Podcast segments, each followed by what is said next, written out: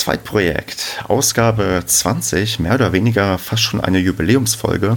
Mein Name ist Stefan und mit mir dabei ist heute der Martin. Hallo Martin. Hallo Stefan. Ja, Martin, ich freue mich, dass du da bist, denn ich habe ein Thema auf dem Zettel, was mich also auf gewisse Art und Weise schon länger reizt und bin froh, dass ich jetzt jemanden gefunden habe, der mir da sehr schön Antworten wahrscheinlich geben kann, denn es soll heute mal um das Thema E-Sports gehen. Das hat sich ein bisschen sponnen. Auf Twitter wurdest du mir als idealer Diskussions- oder Gesprächspartner angepriesen und ja, da würde ich einfach mal dich bitten zu sagen, ja, wer du bist und warum du so ein idealer Gesprächspartner dafür bist. Stell dich doch mal einfach kurz vor. Ähm, ich weiß gar nicht mehr, wer mich vorgeschlagen hat, aber ähm, ich denke, das passt schon. Ja, mein Name ist Martin Müller. Ähm, ich bin Vorsitzender des Magdeburg eSports e.V. Wir sind ein nicht gemeinnütziger Verein mit 240 Mitgliedern und damit Deutschlands Mitgliederstärkster Verein. Und äh, gleichzeitig bin ich äh, Vizepräsident des E-Sport-Bund Deutschland, also des, des, Dachverbandes für den organisierten E-Sport ähm, und dort zuständig für den Bereich Breitensport und Trainerentwicklung. Und ähm, ich glaube, ich habe ein relativ breites Wissen über E-Sport und äh, bin gespannt, was dich so umtreibt.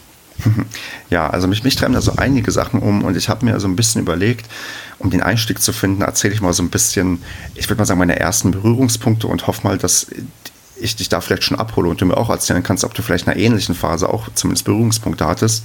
Denn angefangen hat das bei mir alles so ein bisschen, dass mir so, ich glaube, ich schätze Mitte der 2000er, ein Freund StarCraft Brood War ans Herz gelegt hat. Und zwar nicht als jemand, der selbst spielen sollte, sondern sich das einfach mal angucken kann, denn das war in Korea höchst professionell ja, gestaltet und war auf einem ganz anderen Niveau, als es in vielen anderen Ländern war. Und da wäre so meine erste Frage, ist das eine Zeit, wo du schon dabei warst, wo, sagen wir mal, War recht groß in Korea war oder hast du sogar schon früher angefangen? Also ich weiß nicht, ob du recherchiert hast, aber du holst mich genau an der richtigen Stelle ab. Ne? Ähm, also ich habe 98, glaube ich, haben wir die erste LAN-Party gemacht, ähm, weil wir kein Internet hatten und äh, uns gerne messen wollten in den Spielen, die wir so gespielt haben. Da kam dann relativ schnell so Age of Empires, äh, StarCraft, äh, noch nicht als Boot War, aber die einfache Version, ähm, Counter-Strike äh, zusammen und ich habe seit also bestimmt 15, fast 20 Jahren ähm, mit einem Kumpel zusammen schaue ich mehr oder weniger einmal die Woche äh, mir StarCraft an. Und tatsächlich, so gerade die Mitte der 2000er wurde das groß. Ähm, Gab es in, in Busan beispielsweise am Strand äh, die Finals mit 120.000 Live-Zuschauern und sowas in Korea. Und das war so ein bisschen... Ähm, unser Traum, wo wir immer hingeschielt haben und gesagt haben, boah, guck mal, was die da machen, das hätten wir auch gern mal, E-Sport im Stadion, unsere Games, die wir selber spielen. Ähm, sehr unerfolgreich, muss ich dazu sagen, aber zumindest immer gerne als Zuschauer und ähm, das, das haben wir auch äh, ganz ähnlich verfolgt, als, bis heute als Zuschauer. StarCraft gespielt, glaube ich, war ich schon immer sehr schlecht. Also das ist, das, das ist so bei mir ähnlich. Daran. Das ist bei mir ähnlich. Also ich habe auch nur dann so ein, zwei, drei, vier, fünf Mal vielleicht gespielt, um auch vielleicht so ein bisschen, ein bisschen Grundverständnis zu entwickeln, wie geil das ist, was sie da machen. Aber selbst habe ich sehr, sehr früh gemerkt, okay, ich kann mir das also als, als Spiel nicht antun, vor allem weil, wo ich damit angefangen habe, war auch das Niveau auch schon an den ja, einschlägigen ja, Portalen schon recht hoch. Und dann habe ich einfach nur, nur, einfach nur zugeschaut und war da auch eine Zeit lang echt irgendwie angefixt. Wie hast du denn damals, also was hast du damals als Quelle benutzt? Also war das Internet damals schon gut genug als ja, Möglichkeit, irgendwie StarCraft zu konsumieren und zu schauen? Oder musste man ähm, sich da bei, bei uns zumindest nicht. Also ein Kumpel von mir hatte ähm, eine der, der ersten DSL-Leitungen. Ähm, und der hatte irgendwie, ich weiß gar nicht mehr, ein, ein Kilobit oder ein, ein Mbit oder was weiß ich. Ich weiß gar nicht mehr, wie viel es war. Es war unglaublich wenig aus heutiger Sicht. Ähm, aber der hat tatsächlich dann die Videos runtergeladen. Ähm, also Streaming ging halt noch nicht und wir haben dann über die Woche uns abgesprochen, was wir gucken wollen, haben die Videos runtergeladen und dann halt wirklich ähm, abgespielt oder uns äh, auch mal da getroffen, wo wir sehr, sehr schnelles Internet hatten und ähm, haben das dort dann mehr oder weniger live geguckt, ähm, so wie es halt möglich war. Hauptsächlich über die ESL, wenn ich mich richtig erinnere. Und ansonsten haben wir ja, so einschlägige Portale, deren Namen ich heute leider nicht mehr ganz weiß, äh, genutzt, um, um all das uns ranzuziehen und nach und nach zu schauen. Und ähm, ist fast faszinierend aus heutiger Sicht. Ne? Heute macht man Twitch an und sagt, ähm, live schauen, go, vorwärts, das Production Value ist deutlich höher geworden. Ähm, das waren so unsere Träumchen, die wir damals hatten. Hm. Hattest du damals denn einen Lieblingsspieler, den du sofort benennen würdest? Ähm, ich erinnere mich an Goody. Okay. Goody war deutscher StarCraft, äh, ich glaube, Terran-Spieler, der in StarCraft 2 noch gespielt hat und dort immer, also ich sag mal, einen, einen relativ langsamen Spielstil hatte, aber viel mit äh, mechanischen Einheiten gespielt hat. Und ähm, das war so der Name, der mir als, als erstes in den Kopf kommt. Tatsächlich müsste ich jetzt ein bisschen grübeln. Ähm, eins, zwei weitere schwirren mir im Hinterkopf rum, aber ich kann sie nicht mehr benennen. Es tut mir leid. Na, ist auch nicht weiter. Für die Spieler auch. Ist auch nicht weiter schlimm, ist ja schon einige Jahre her. Also ich kann ja meinen noch irgendwie jetzt nennen. Ich fand ähm, Stork, äh, ist ein Koreaner, großartig, weil der hat so, der war ganz, ganz auf Zweiter und ich fand das so, ich finde immer so sympathisch, wenn jemand quasi ja immer immer nur Zweiter wurde und dann irgendwann mal auch seinen großen Gewinn irgendwie gab. Natürlich hat auch meine bevorzugte Rasse dann gespielt mit Protoss und das war so der Spieler, für den ich es immer so ein bisschen mitgefiebert habe, wenn ich mir dann Zeug angeschaut habe. Ja, es gab, es gab so ein paar. Es gab so auch deutsche King of the Hills und sowas, äh, was man einfach damals schon gespielt und, mhm. und übertragen und schauen konnte. Das war, glaube ich, mehr so unseres. Also wir haben wenig Korea geguckt, mhm. weil wir da schwer rangekommen sind irgendwie. Ich weiß gar nicht mehr warum. Ähm, aber trotzdem war es ein Traum, wenn da irgendwie Bilder und, und sowas kamen. Ja. Genau. Krass. Gut, bei mir ging es dann so ein bisschen weiter, dass ich quasi dann, als StarCraft 2 erschien, noch ein bisschen weiter gespielt habe aber, und auch ein bisschen weiter geguckt habe, aber dann irgendwann aufgehört habe und quasi, glaube ich, den Moment verpasst habe, wo irgendwie sagen wir so ein gewisser Hype und so ein gewisses Wachstum irgendwie eingesetzt hat. Deswegen stelle ich jetzt mal die ganz offene Frage, die du ja mir quasi komplett allumfänglich beantworten kannst, wie du weißt oder was du weißt. Was ist so ab 2010 so in deinen Augen passiert? Also was ist so die letzten neun Jahre passiert, wo ich quasi aufgehört habe, ja, zu konsumieren und jetzt irgendwie mitkriege, dass es plötzlich so ein Riesenthema geworden ist? Ähm, also ich habe äh, öfter mal Vorträge, wo ich sowas ein bisschen mit drin habe, also so Computerspielgeschichte. Ähm, tatsächlich kann ich dir aus 2010, aus, aus meiner ganz persönlichen Sicht auch gar nicht so viel sagen. Das hängt damit zusammen, dass das so die Zeit war, wo ich äh, studiert habe, äh, beginnen mit dem Job. Ähm, ich sag mal, ich bin dann auch irgendwann Vater geworden. Ähm, der Kleine wird jetzt elf, also das war auch so die Zeit. Und ich konnte mich E-Sport gar nicht mehr so widmen, habe dann mehr Online-Games gespielt. Ähm, in der Zeit, so um 2011 rum, ist allerdings Twitch entstanden. Und Twitch ist einer, aus, aus meiner persönlichen Sicht, einer der Katalysatoren dafür, ähm, dass E-Sport auf einmal an jeder Stelle, ähm, ich sag mal, verfügbar war. Weil vorher mussten wir uns immer auf die, die großen Streams und die, die Produktionen verlassen. Und auf einmal konnte jeder von zu Hause aus sein Spiel übertragen. Es konnten Turniere darüber übertragen werden. Ähm, und damit hatte die Gaming-Community auf einmal so, so einen ganz festen Punkt, ähm, wo man sich seinem, seinem Hobby hingeben konnte. Und ich glaube, das war so einer der ganz großen Katalysatoren. Und das, der zweite Katalysator, den ich so ein bisschen sehe, ist äh, 2014. Dort war die erste ESL One in der Frankfurter Commerzbank Arena. Gespielt wurde äh, Dota 2. Und ähm, ich bin mit einem Kumpel hingefahren. Ich wusste nicht mal, was die spielen. Also ich hatte überhaupt keine Ahnung, was die da tun. Aber wir haben gesagt, das ist E-Sport zum ersten Mal in Deutschland in einem Stadion, das müssen wir sehen. Und ähm, mit dieser ESL One wurde, wurde E-Sport auf einmal anfassbar. Also die Gaming-Community hat gemerkt, ey, wir sind doch eine ganze Menge. Ähm, aus der ganzen Welt sind Leute zusammengekommen. Es war ein, war ein tolles Fest.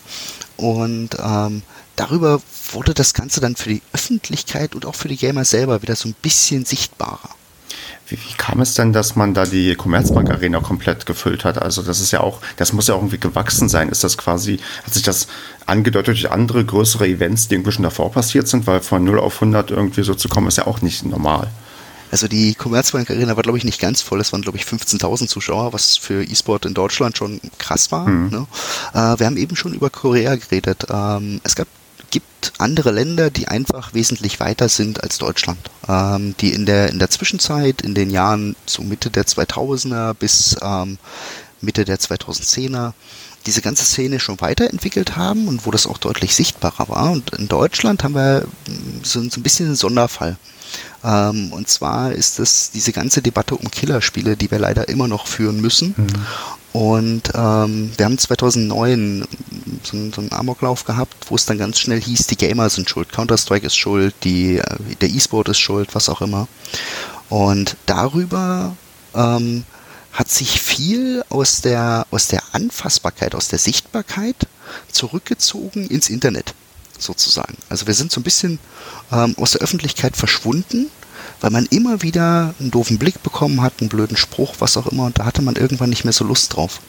Und ähm, im Netz mit Twitch, mit Plattformen, die wir haben, mit der ESL, ähm, hat sich das Ganze ja fortgesetzt. Das ist ja deswegen nicht weg gewesen, sondern es war nur nicht mehr sichtbar für die Öffentlichkeit. Und ähm, 2014 war dann die ESL so weit zu sagen, okay, wir probieren das auch mal in Deutschland, was in Korea schon seit zehn Jahren funktioniert, ähm, und holen das mal äh, ja, in ein Stadion. Okay, krass. Also so quasi aus dem Verdeckten und dann hat man plötzlich gemerkt, okay, es gibt, man, man wird ja gerechnet haben, okay, wenn so und so viele Leute regelmäßig E-Sport gucken, kriegt man so und so viele Leute auch ins Stadion vielleicht und dann ist ja so mit den 15.000 das ja definitiv ein Erfolg, mit dem man vielleicht nicht unbedingt gerechnet hätte.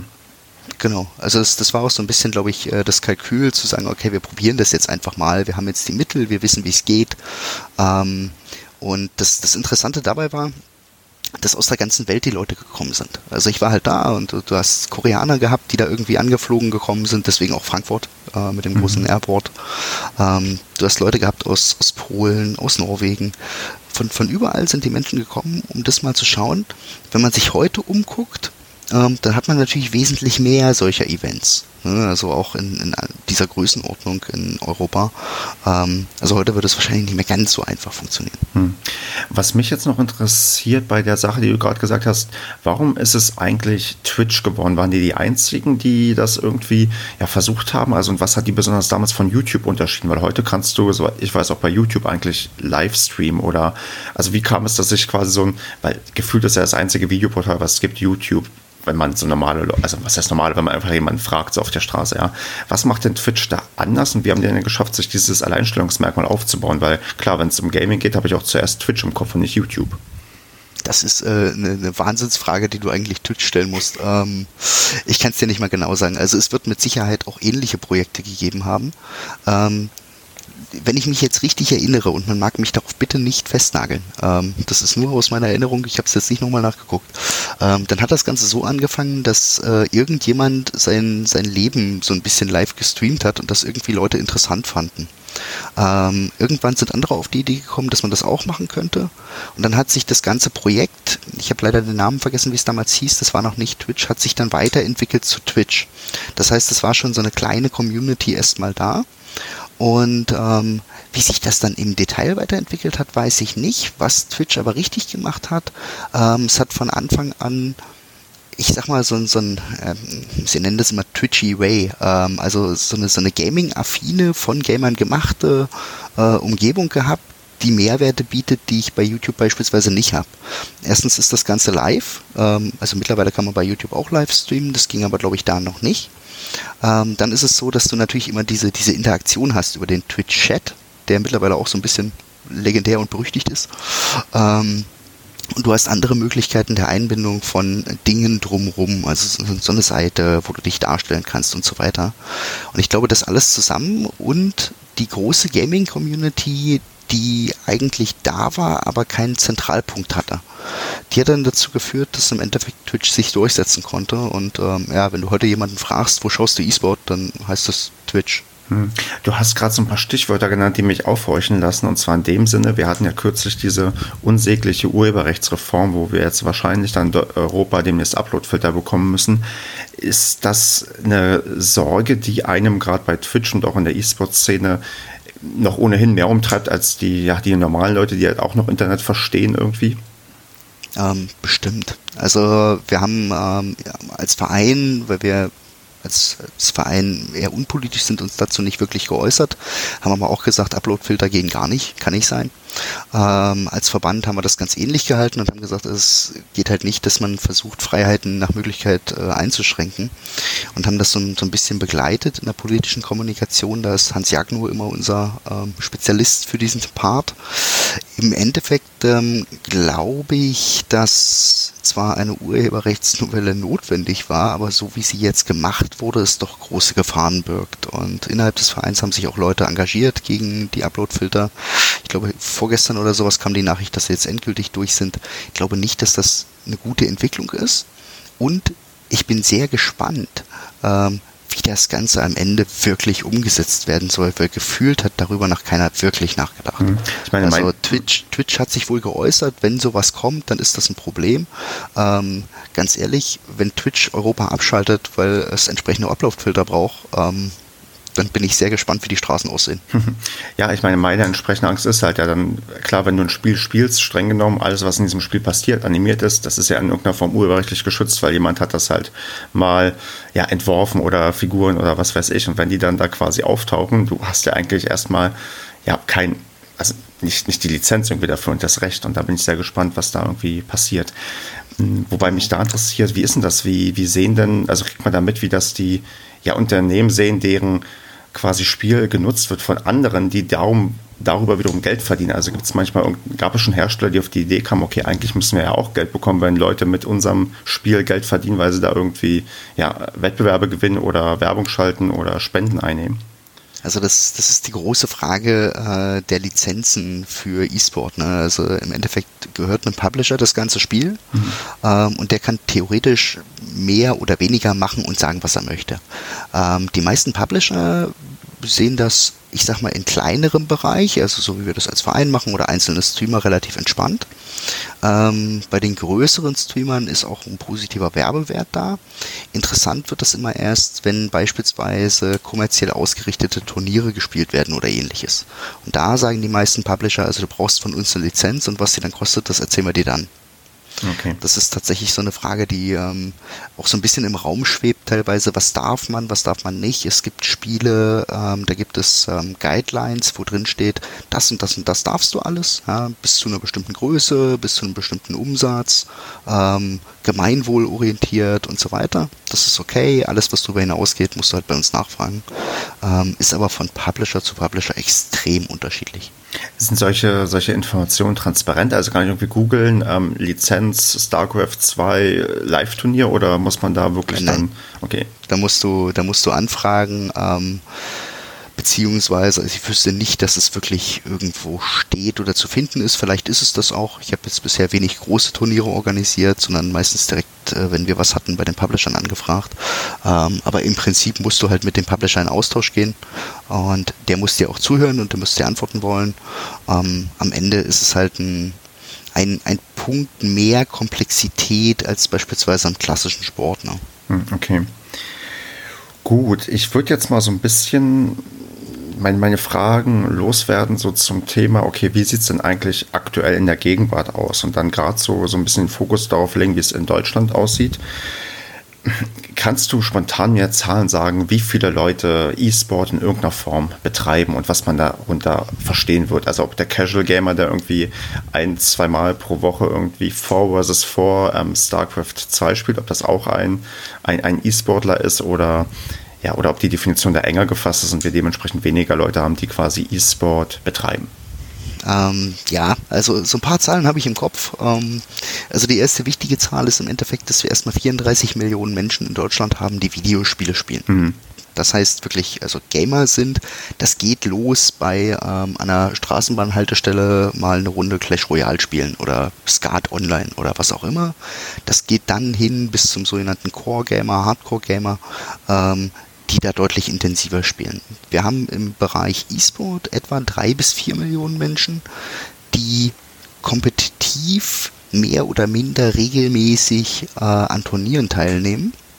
Und da geht das Ganze dann in die Richtung ähm, ja, E-Sportler.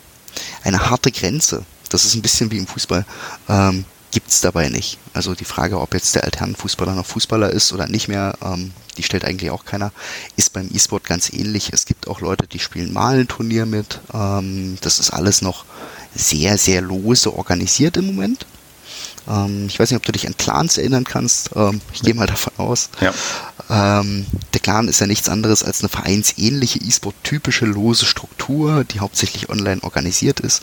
Äh, und von diesen Clans haben wir irgendwie 80.000 bis 150.000, irgendwas in dem Dreh in Deutschland. Genau weiß das keiner. Und ähm, wir sind jetzt ganz langsam dabei über Vereine wie Magdeburg Esports, wie Leipzig Esports, Berlin Esports oder auch Vereine wie die TSV Burgdorf, die eine E-Sport-Abteilung haben, ähm, diesen ganzen Bereich so ein bisschen zu strukturieren. Und da sind wir jetzt bei rund 150 Vereinen, hauptsächlich klassische Sportvereine, die sich mit E-Sport beschäftigen und ähm, das Ganze in, in eine, ich sag mal, also anfassbare Struktur bringen. Ja. Den Verein kennt man halt in Deutschland klar nicht unbedingt. Ja klar. Und Vereine, die kannst du halt auch dann irgendwie durchzählen und Mitglieder irgendwo herausfinden und dann hast du eine viel bessere Schätzung auch, was für ein Faktor das ist, wie viele Leute irgendwie den Sport betreiben und so weiter. Also es macht natürlich etliche genau. Sachen auch dann einfacher, richtig. Das ist so ein, so ein Transformations- und Regionalisierungsprozess, den wir jetzt haben. Ähm, wir sehen das auch in Magdeburg oder an, an allen Standorten, die entsprechende äh, Trainingseinrichtungen als feste physische Einrichtung haben. Ähm, es ist natürlich viel attraktiver, zusammenzukommen ähm, sich in einem Vereinsheim zu treffen, vielleicht auch, also meine, meine Leute stehen gerade unten und grillen, ähm, weil das Wetter so schön ist. Ähm, einfach Dinge zusammen zu machen und zusammen auch dann zu zocken und sich über Spiele auszutauschen, als das nur immer online zu machen. Und ich glaube, da liegt auch so ein bisschen der große Vorteil oder die große Chance des E-Sport, dass wir Menschen zusammenbringen können, die vielleicht normalerweise ähm, nicht unbedingt direkt im Sportverein landen oder ähnliches. Genau, wo man dann, wenn man das Internet quasi richtig nutzt, auch das eher verbindet und nicht auseinandertreibt. Genau, also ich sehe das nie als, als Ausschlusskriterium gegenseitig. Also wir haben, ähm, es gibt eine, eine, Umfrage der Sporthochschule Köln, die haben festgestellt, dass 82 Prozent aller E-Sportler, die sie befragt haben, auch klassischen Sport nebenbei machen. Und ähm, das, glaube ich, ist eine, eine, tolle Zahl, um zu zeigen, hey, ähm, also es hat sich viel geändert. Es sind nicht mehr die Nerds, die alleine im mhm. Keller sitzen, ja. sondern ähm, das ist überall in der Gesellschaft angekommen. Hm. Aber da, wo du schon so ein bisschen jetzt andeutest, was das für Menschen sind, dass die auch richtigen, in Anführungsstrichen, richtigen Sport machen. Wer spielt denn noch so, ja, E-Sports oder Gaming oder wen, also, wie ist da zum Beispiel die Mann-Frau-Verteilung? Also ist das so eine, hält sich das einigermaßen die Waage? Wie alt sind die Leute? Gibt es da so, so Statistiken oder hast du ein Gefühl dafür, wo, also wo da quasi auch so eine Art ja, Kerngruppe sich herauskristallisiert? Also es, es gibt sicherlich Statistiken darüber, ähm, die habe ich jetzt nicht alle vollständig mhm. im Kopf. Ähm, tatsächlich ist es so, dass im Gaming, also alles Videospiele, wie gesagt, nicht E-Sport, ähm, so etwa 50-50, leicht männlicher Überhang, aber ganz knapp, ähm, die Verteilung ist und das Durchschnittsalter liegt, glaube ich, irgendwas bei 35 oder sowas. Also das ist für Videospiele. Mhm. Für den E-Sport habe ich es nicht vollständig im Kopf. Da ist der kompetitive Anteil wesentlich größer als im klassischen Gaming und die Spiele, die wir spielen, haben leider auch einen geringeren Frauenanteil. Mhm. Ähm, das spiegelt sich auch in den Vereinen, die äh, E-Sport betreiben, wieder. Also die Quoten sind da relativ schwach, wobei die Frauen, die da sind, sich überdurchschnittlich engagieren. Also das finde ich immer positiv, das möchte ich auch nochmal hervorheben. Ähm, aber ich sag mal, ein Counter-Strike, ein Rainbow Six Siege ähm, sind nicht unbedingt die Titel, die ähm, viele Frauen anziehen, muss man leider ehrlicherweise sagen. Mhm. Wobei ich meine, der Vorteil ist ja bei dieser Sache, dass es ähm, zum, zumindest aus meiner Sicht ein Sport ist, der auch quasi geschlechterübergreifend kein Problem darstellt, weil du kannst zum Beispiel Fußball ab einem gewissen Level, da können Frauen nicht mehr mit Männern zusammenspielen, weil einfach die, der ähm, Leistungsunterschied oft viel zu groß irgendwie ist. Und beim, beim E-Sport, da ist erstmal das nicht, steht nicht im Vordergrund irgendwie, wie du quasi wie du auch körperlich gebaut bist und so, sondern da ist dann halt wirklich, dann geht es um, um andere Qualitäten, die man irgendwie haben muss. Ganz genau. Ähm, ist auch schön zu sehen. Wir haben äh, Teams beispielsweise in, in Overwatch. Ähm, das spielen halt beide Geschlechter mit. Ja? Also wer da, wer da Lust hat, wird integriert. Ähm, wir haben relativ viele, ja nicht, nicht viele, aber wir haben so ein paar trainergeführte Teams, wo dann noch einer da ist, der aufpasst, dass alle vernünftig miteinander umgehen. Ähm, das finde ich immer noch ganz wichtig. Also diese, diese Leistungsunterschiede sind trotzdem ein Stück Stück weit sichtbar, die sind aber nicht ähm, in Anführungsstrichen Gott gegeben. Ne? Also die sind einfach äh, aufgrund unterschiedlicher äh, Zeiten, die man damit verbringt, aufgrund unterschiedlichen Fokuses da. Aber im E-Sport haben wir natürlich die Möglichkeit, alles zu integrieren oder jeden zu integrieren, ähm, der Lust hat mitzumachen und der das Spiel beherrscht. Und dann ist es erstmal egal, was der, was der spricht, woher der kommt, ähm, wie der aussieht oder was der kann oder ist. Ähm, wichtig ist, dass er im Spiel funktioniert mit dem Team zusammen und ähm, das, glaube ich, ist eine der ganz, ganz großen Chancen, die wir ein Stück weit auch haben. Ähm, eine Sache ganz kurz noch zurück, du hattest nach der Altersverteilung gefragt. Hm. Ähm, würde ich ganz gerne eine, einen, einen interessanten Fakt äh, für Sportvereine noch loswerden. Ähm, wir haben im Magdeburg eSports e.V. ein Durchschnittsalter von 26 Jahren. Und im Bereich der Bereichsleiter, es sind so 15, 15 20 Leute, ähm, und Trainer haben wir ein Durchschnittsalter von 22 Jahren. Das heißt also junges Ehrenamt äh, ist im E-Sport überhaupt kein Problem und wir können fast alle Bereiche, die wir brauchen, das geht vom Trainer über Social Media Arbeit, über die Technik, ähm, über jemanden, der sich um Twitch kümmert beispielsweise, ähm, bis hin zu Spielern mit, mit sehr jungen Leuten ähm, ausstatten, die mit viel Enthusiasmus kommen, die große Lust haben, sich einzubringen und die ihr Hobby, was halt in dem Moment einfach ein bestimmtes Spiel ist, ähm, ja auch, auch zeigen und nach außen tragen wollen. Und das, glaube ich, ist auch eine Sache, die man einfach ein Stück weit verstehen muss im E-Sport. Ähm, es gibt halt Leute, die wollen das teilen und raustragen und zeigen. Und da ist es manchmal ganz cool, wenn am Ende auch einer sagt, ey, du hast irgendwas gewonnen. Geil. Hm. Gratulation.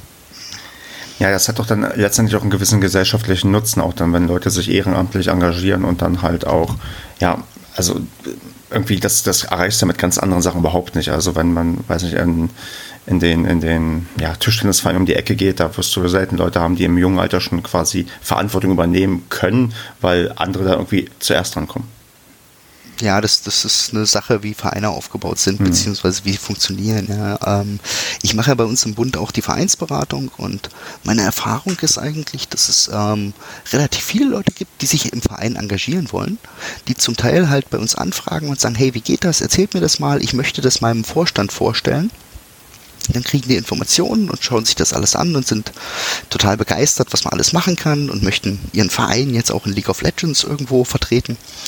Und äh, am Ende kriege ich dann mit, dass vielleicht der Vereinsvorstand noch nicht so offen dafür war oder große Bedenken hat oder was auch immer. Auch dazu gibt es eine Umfrage. Ähm, es gibt sehr viele Menschen, die sich engagieren wollen. Hm. Gleichzeitig sind die Vorstände in Vereinen allerdings sehr reserviert dem Thema gegenüber. Und da hat natürlich die große Politik und die Verbandspolitik äh, im klassischen Sport auch nicht unbedingt geholfen, das aufzulösen. Hm. Ich würde mal gerne jetzt noch in, sagen mal, in die Richtung ähm, Leistungsspektrum nach ganz, ganz oben schauen. Und zwar, wo und in welcher Disziplin ist dann quasi ja, Deutschland am erfolgreichsten? Das ist eine super Frage. Also wir sind in League of Legends nicht besonders erfolgreich, soweit ich das aktuell überblicken kann. Also man möge mir verzeihen, äh, wenn ich da falsch liege. Ähm, in Overwatch sind wir es auch nicht.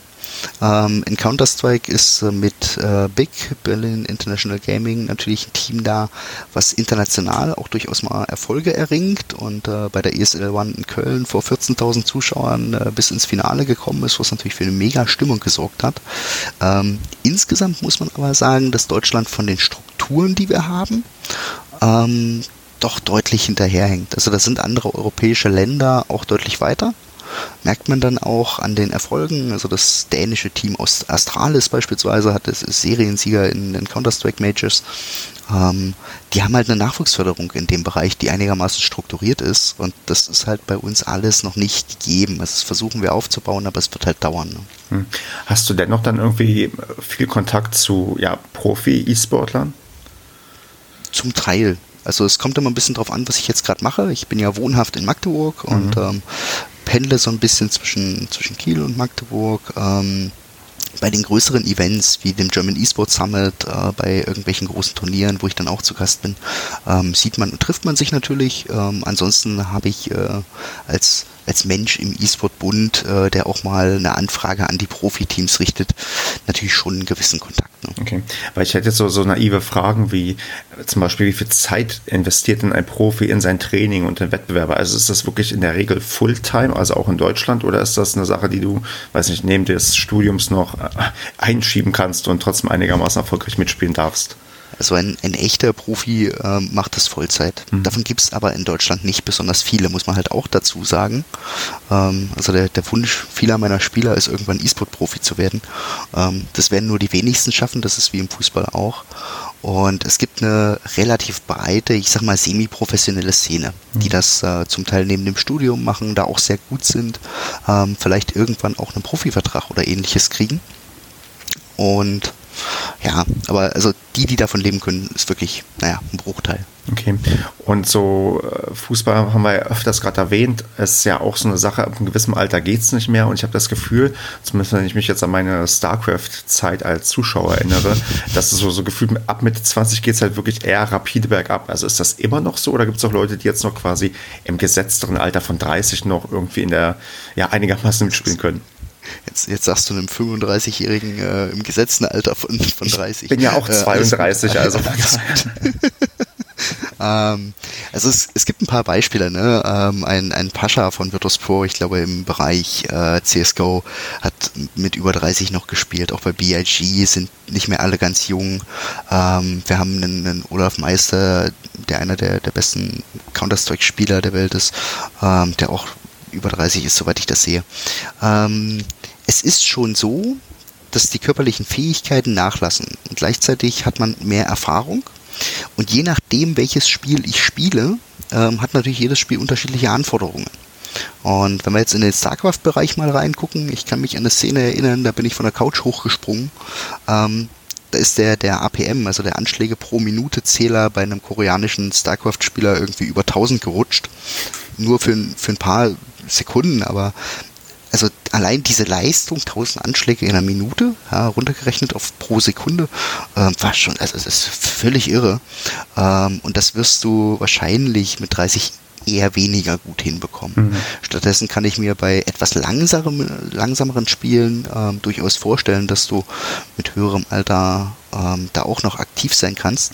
Ich glaube aber, dass dieser, dieser Gap Mitte 20 ähm, weniger an der körperlichen Leistungsfähigkeit äh, liegt, sondern mehr an den Lebensumständen.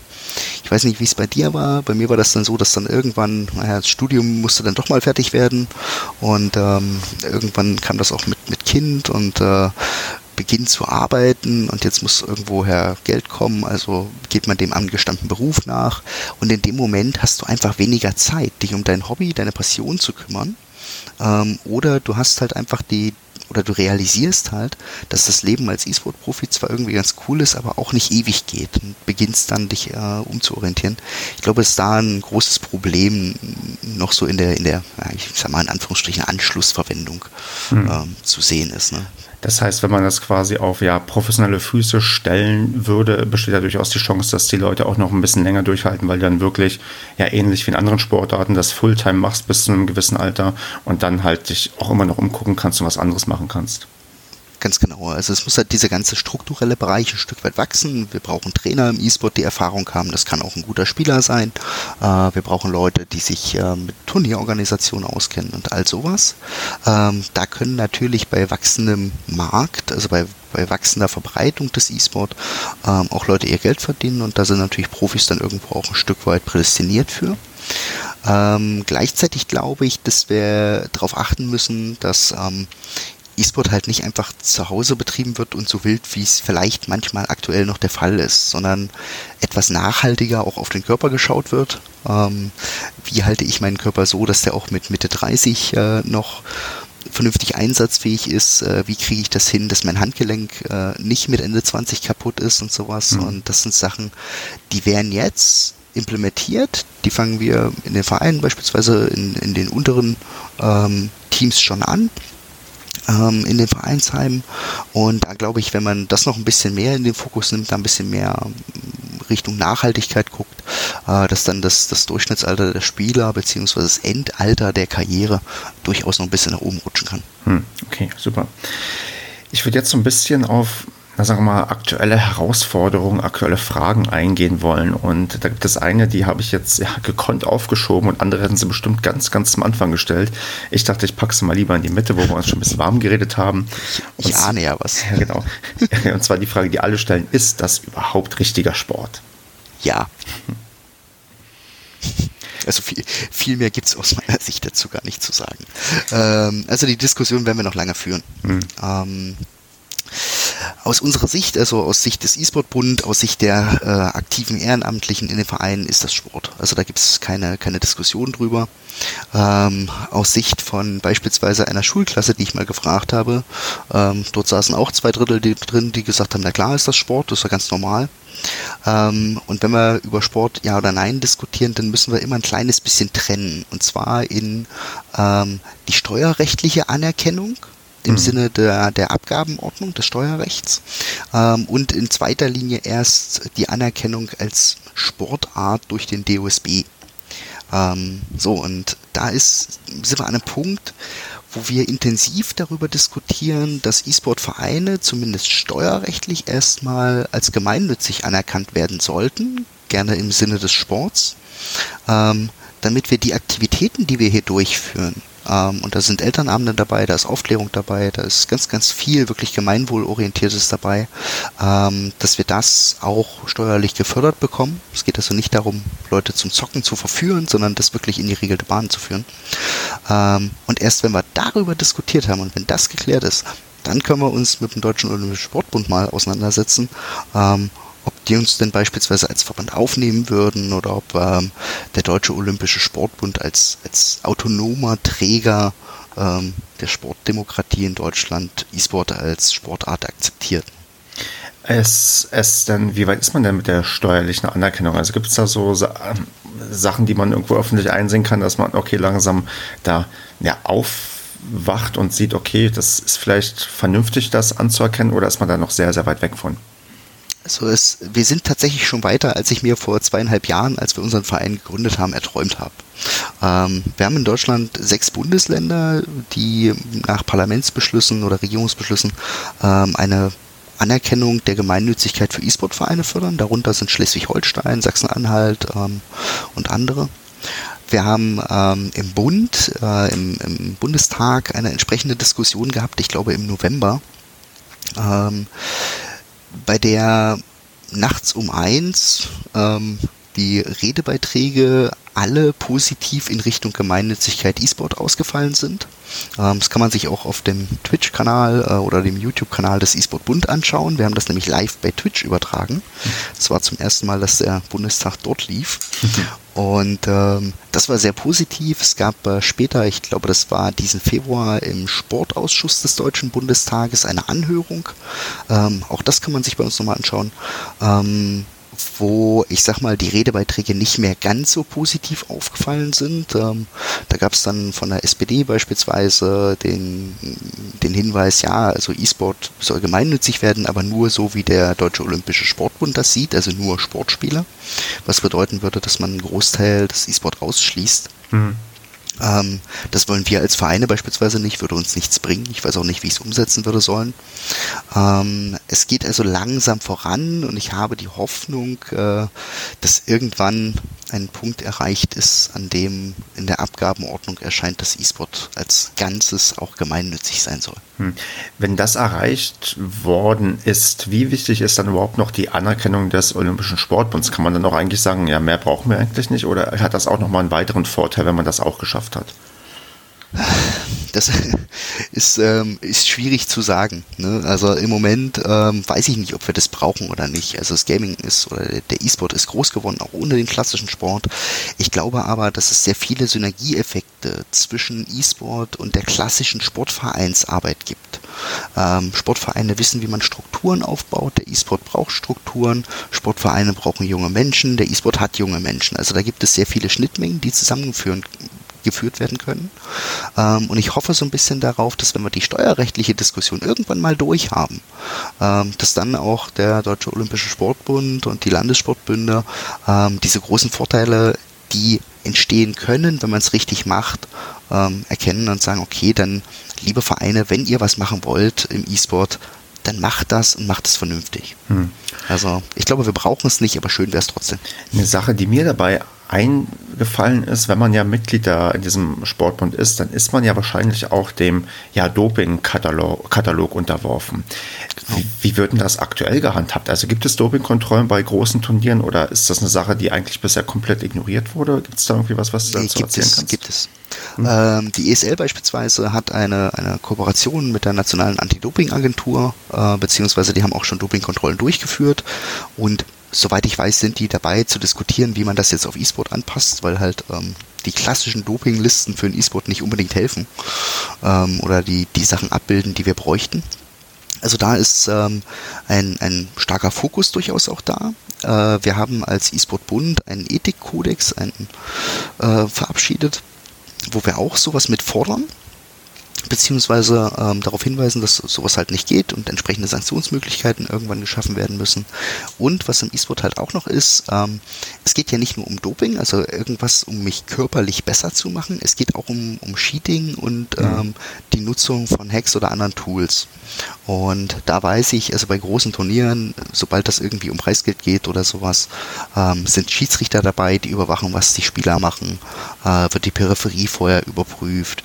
Also da ist man schon wirklich sehr hinterher, einen sauberen Sport zu schaffen. Ähm, sauber wird wahrscheinlich niemals ein Sport jemals sein, weil irgendwer versucht immer zu schummeln. Aber das Ziel muss sein, möglichst alle davon zu erwischen. Hm. Gab es da schon in den letzten Jahren irgendwie größere Fälle, die für Aufsehen gesorgt haben? Ähm, ja, gab es alle habe ich nicht mehr im Kopf. Ähm, was mir im Gedächtnis geblieben ist, äh, auch weil ich sehr StarCraft-affin bin, äh, waren so Match Matchfixing-Vorwürfe äh, in Südkorea. Mhm. Ähm, also man, man hat sich sozusagen mit einem Wettanbieter abgesprochen, wie das Spiel ausgeht. Ähm, Im FIFA-Bereich war das ein, zwei Mal gerade in Deutschland relativ präsent, ähm, weil Spieler absichtlich Spiele verloren haben gegen ihre, ich sag mal, äh, Konkurrenten oder Nicht-Konkurrenten die, ähm, die sie kennen, um dort einfach eine bessere Platzierung zu erreichen oder ähnliches. Das war nicht hilfreich. Ähm, da gab es schon so ein, so ein, paar Fälle, auch Cheating im CSGO-Bereich gab es, ähm, die wurden aber aufgedeckt und entsprechend wurden die Spieler bestraft. Okay. Wie, wie, sieht denn so eine Strafe aus? Also gibt es da sowas wie Sperre für drei Jahre, Sperre auf Lebenszeit oder was macht man also da? Sperre, Sperre auf Lebenszeit gab es. Okay. Ähm, es gab auch Sperren auf zwei Jahre. Das hängt ein bisschen vom Veranstalter im Moment ab, weil mhm. wir diese, diese Verbandsstruktur noch nicht haben. Ähm, dazu muss man auch sagen, es gab auch Sperren beispielsweise für ungebührliches Verhalten äh, außerhalb der Turniere. Wenn also ein Spieler ähm, sich sehr unangenehm verhalten hat an irgendeiner Stelle, dann äh, kam das durchaus vor, dass der auch vom Veranstalter äh, beispielsweise in Overwatch äh, entsprechend bestraft wurde. Ja, ist ähnlich wie wenn die, wenn Profifußball ähm, Ausfallerscheinungen in irgendwelchen Diskus zeigen, werden die in der Regel auch sanktioniert. Richtig. Und ähm, diese Strukturen bauen wir halt auch auf. Ähm, da sind die Veranstalter momentan noch der zentrale Punkt.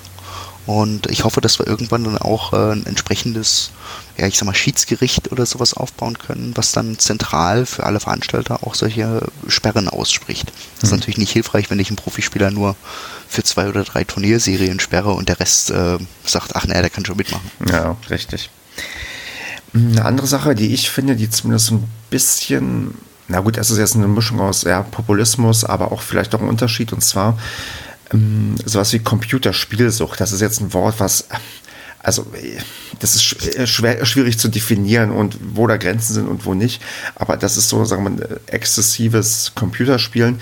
Das was gibt es, was auch vielleicht ein Stück weit ähm, ja, gesundheitsschädlich ist. Das gibt es normalerweise im, sagen wir, in, in, anderen Sportarten eher, eher selten irgendwie dieses Phänomen. Ähm, gibt es da irgendwie also ist das, ist, ist da irgendwie ein Problemempfinden da? Muss man da irgendwie was machen oder ist das auch eher so eine Randerscheinung, die eigentlich jetzt eher unter ferner Liefen läuft? Also, oder ist das äh, vielleicht auch Arbeit von anderen ähm, Institutionen? Ähm, das gehört natürlich äh, ja irgendwo, also es, es, gehört sich damit beschäftigt. Mhm. Ja, ähm, man muss sagen, gleichzeitig müssen wir immer daran denken, dass verschiedene ähm, Freizeitgewohnheiten sich ändern. Also der durchschnittliche Sachsen-Anhaltiner guckt, ich glaube, viereinhalb Stunden am Tag Fernsehen. Ähm, spielt man vier Stunden am Tag Computer, ist man computerspielsuchtsgefährdet. Also das ist noch schwierig zu handeln im Moment, für mich zumindest. Ne? Mhm, klar, ja. einfach vielleicht kein Fernsehen guckt. Also ähm, nee, aber das, das ist ein Thema, das ähm, haben wir ein Stück weit auf dem Schirm. Allerdings muss ich auch sagen, ähm, jemand, der wirklich E-Sport betreiben möchte, der koordiniert sein Training, der vielleicht auch einen Trainer hat, der ein bisschen auf ihn aufpasst, ähm, der versucht besser zu werden, der wird eher weniger Computerspielsucht gefährdet sein, ähm, weil er einfach eine bestimmte Struktur hat, die er braucht, um gut zu sein. Ähm, jemand, der exzessiv und viel zu viel und nur spielt, ähm, da muss man gucken, welche Gründe hat das und wie kann ich auf den einwirken. Und ähm, ich glaube relativ fest daran, dass wenn wir es schaffen, ähm, eine, eine positive soziale Kultur zu schaffen, ähm, mit Hilfe von Vereinen, in denen sich Menschen treffen können, äh, mit Hilfe von Trainern, die beispielsweise in der ESBD-Trainerausbildung auch entsprechend ähm, sensibilisiert werden für was kann man machen ähm, oder woran erkennt man bestimmte Dinge, ähm, dann glaube ich, ähm, können wir alles das tun, was wir wirklich tun können. Und ansonsten sehe ich ein Stück weit auch andere Stellen äh, in der Pflicht, weil wir als E-Sport ja gar nicht mitbekommen, wenn jemand nur zockt. Und mhm, ähm, das irgendwo zu Hause im, im, Kinderzimmer ganz alleine macht. Ja, nee, da sieht man quasi auch den, den Sinn, den dann vielleicht solche Vereine haben können, dass man dann ein Stück weit dann Sachen ja, besser im Blick hat und ähm, steuern kann und auch erkennen kann, als wenn man halt dann ja die Leute ja sich zurückgezogen wo spielen lässt, wo man dann halt nie genau weiß, ja, wie das ausartet und wie halt nicht. Richtig, also ich glaube halt fest daran, dass wir wirklich da gesellschaftliche Vorteile auch ähm, generieren können. Ähm, wenn ich mir überlege, wie das bei mir war, ich glaube ich, irgendwie immer nur zu Hause gezockt und das irgendwie auf dem Stuhl, der halt da war. Und ähm, irgendwann hat man festgestellt, ach, das mit dem Sitzen ist blöd, hat man sich anders hingesetzt, aber irgendwie war es so richtig bequem nie. Ähm, wenn ich jetzt schaue, was wir in dieser Trainerausbildung alles zusammenpacken, da haben wir für Leute, ähm, wie sitze ich richtig, ist da drin? Wie mache ich aktive Pausen? Also so mit, mit kleinen auch Pausenspielchen und äh, dem positiven Aspekt auf das spätere Spiel. Also es wird auch erklärt den Trainern, äh, warum ist das sinnvoll, dass ihr das macht. Und wenn ich das weitergeben kann an meine Spieler, und gleichzeitig vielleicht noch äh, darauf achte, dass sie auf einem einigermaßen ergonomisch sinnvollen Stuhl sitzen, ähm, dann kann ich so ein paar Volkskrankheiten, die wir heute haben, also so Rücken, Kreislauf und so weiter, ähm, in frühem Kindesalter eigentlich schon spielerisch und positiv besetzt ähm, rausnehmen, kann eine, einen besseren Fall ähm, einfach den Leuten Kindern einfach mitgeben und zeigen ähm, und kann so für die, äh, ich sag mal, Gesundheit insgesamt der Bevölkerung auch wieder was Positives tun. Ne? Hm. hm. Machst du sowas aktuell auch in deiner Tätigkeit in den Vereinen oder womit bist du dann genau beschäftigt aktuell? Also ich bin, ähm, ich bin tatsächlich hauptsächlich Funktionär. Ähm, äh, ich spiele auch ganz gerne mal eine Runde Dota, ähm, StarCraft nicht, das ist äh, mir zu schnell. Ähm, Dota ist auch schnell, da bin ich auch nicht besonders gut, aber ähm, ich komme halt relativ selten dazu in letzter Zeit. Ähm, meine Hauptaufgabe war jetzt bis, ähm, ich weiß gar nicht, wann wir den ersten Kurs hatten, Ende, Ende März, Anfang April, diese Trainerausbildung fertigzustellen. Das war also mit einer ehrenamtlichen Arbeitsgruppe über ein Jahr haben wir daran gearbeitet, ähm, mit verschiedenen Experten, unter anderem aus dem klassischen Sport, aus der Trainingswissenschaft, aus der Sportdidaktik, ähm, die ihr Wissen da mit, mit einfließen lassen haben. Ähm, das war ein, ein großer Batzen Arbeit, den wir dort hatten. Und ansonsten bin ich so im, im täglichen Verbandsalltag ähm, damit beschäftigt, hauptsächlich Leuten, die sich für E-Sport interessieren, irgendwie Dinge mitzugeben. Ja, Informationen, was kann man machen, ähm, Aufklärung, was ist E-Sport, ähm, Projektvorbereitung, so eine Geschichten, das ist eigentlich hauptsächlich meins. Ähm, ich versuche mich auch zwischendurch zu bewegen.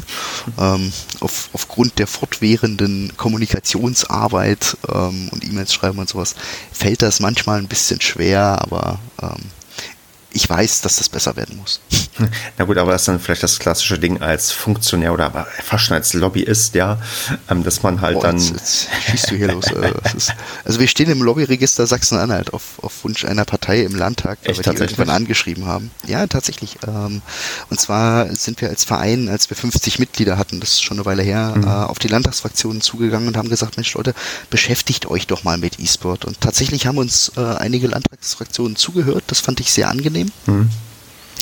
Und ähm, da wurden wir dann gebeten, uns mal dort einzutragen. Und seitdem bin ich tatsächlich ähm, offiziell E-Sport-Lobbyist.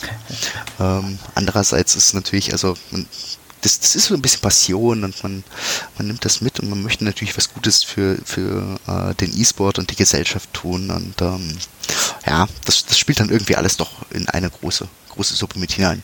Nee, ich meine das auch nicht böse. Ich glaube noch nicht, dass Alles du der, der, der böse Mensch bist, der nur den letzten Euro aus dem E-Sport irgendwie rausquetschen möchtest. Man merkt ja, dass du da eine gewisse Leidenschaft entwickelt hast und die auch beibehalten hast. Und solche Leute braucht man ja, um das Thema auch voranzubringen. Also das, das, das muss dann wohl so sein. Die, ich habe die Leidenschaft halt irgendwann verloren, weil ich irgendwann auch ja diese Zeit nicht mehr hatte, mich damit zu beschäftigen. Aber vielleicht komme ich ja wieder rein, nachdem ich diesen Podcast hier fertiggestellt habe also äh, immer gern, ne? Und wenn du mal irgendwas hast oder brauchst, dann sagst du Bescheid. Also, wir finden da immer jemanden, der helfen kann. Sehr schön. Mm, was ist denn so dein, also so, ich komme langsam so ein bisschen zum Schluss und würde mal so fragen, was ist denn dein Wunsch für so die Entwicklung von E-Sport in den nächsten, ja, was ist ein überschaubarer Zeitraum? sagen wir mal, die nächsten zwei Jahre? Also gibt es da irgendwie ähm. Sachen, die da passieren sollten, müssen oder dürfen? Oder bist du da irgendwie frei und offen und sagst, okay, wir gucken mal, was überhaupt passiert? Also ich äh, muss dazu auch wieder so ein kleines bisschen ausholen, äh, und zwar zur Gründungsgeschichte meines Vereins. Ähm, der ist ja jetzt, wie gesagt, fast drei Jahre alt und wir haben den damals gegründet ähm, mit dem Gedanken, wir suchen uns mal 50 Leute und gucken ab und zu StarCraft. Ähm, wir waren dann innerhalb von einem halben Jahr, glaube ich, an diesem Punkt und sind dann irgendwie immer größer geworden und haben ähm, Träume gesponnen, von wegen, wir hätten gerne ein Vereinsheim, wo, wo PCs stehen, wo man einfach nur hinkommen muss. Ähm, das war dann ein halbes Jahr später auch der Fall. Und ähm, ich glaube, es ist unglaublich schwierig vorauszusagen, was passieren wird. Wenn ich mir wünschen könnte, wie ähm, die E-Sport-Struktur in, in zwei Jahren aussieht, dann würde ich mir wünschen, dass wir die Gemeinnützigkeit für E-Sport im Verein anerkannt haben und dass wir ähm, für jeden E-Sportler, Gaming-Interessierten im Umkreis von 20 Kilometern einen entsprechenden physischen Ansprechpartner in Form eines Vereinsheims, eines Vereins äh, oder einer ähnlichen gemeinwohlorientierten Organisation haben. Also das, das wäre so meins und äh, wenn wir so eine flächendeckende Struktur haben, dann können wir Landesmeisterschaften spielen, deutsche Meisterschaften und ähm, dann würde ich äh, mir wünschen, dass wir irgendwann äh, den Vereinspokal, den wir dieses Jahr zum ersten Mal im ESPD ausgespielt haben und Magdeburg ihn auch gewonnen hat, dass wir den dann vielleicht in größerer Runde mit äh, noch viel tolleren Namen und ähm, mit einem entsprechenden Standing insgesamt ausspielen können. Also das, das wäre schon so ein Träumchen, äh, wenn, wenn viele hundert oder tausend Zuschauer zusammenkommen, um sich sowas anzuschauen. Ja, das klingt, ist natürlich ambitioniert, aber ich glaube gerade in dem Bereich und wo auch viel Herzblut dabei ist, dann sollte man auf jeden Fall so ambitionierte Ziele haben und was ja wirklich auffällt, also was viele, vielen, glaube ich, auffällt, ist, dass der Markt wirklich rasant wächst und da anscheinend auch ein ja, Bedarf da ist und auch eine Menge Potenzial irgendwie da ist, was noch längst nicht abgerufen ist. Genau, also das sehe ich auch. Äh, die Passion ist ja nicht nur bei mir da, die ist auch bei Spielern und, und Leuten, die sich organisieren wollen, da.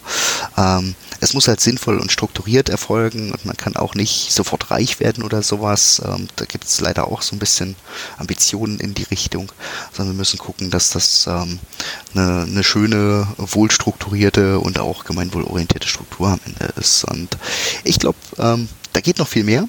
Und ähm, das, was wir jetzt als Wachstum sehen, ist vielleicht auch einfach ein kleines Stück, äh, Stück weit ähm, eine eine Sichtbarkeitsverlagerung aus dem Online-Bereich in den Offline-Bereich, in den anfassbaren Bereich.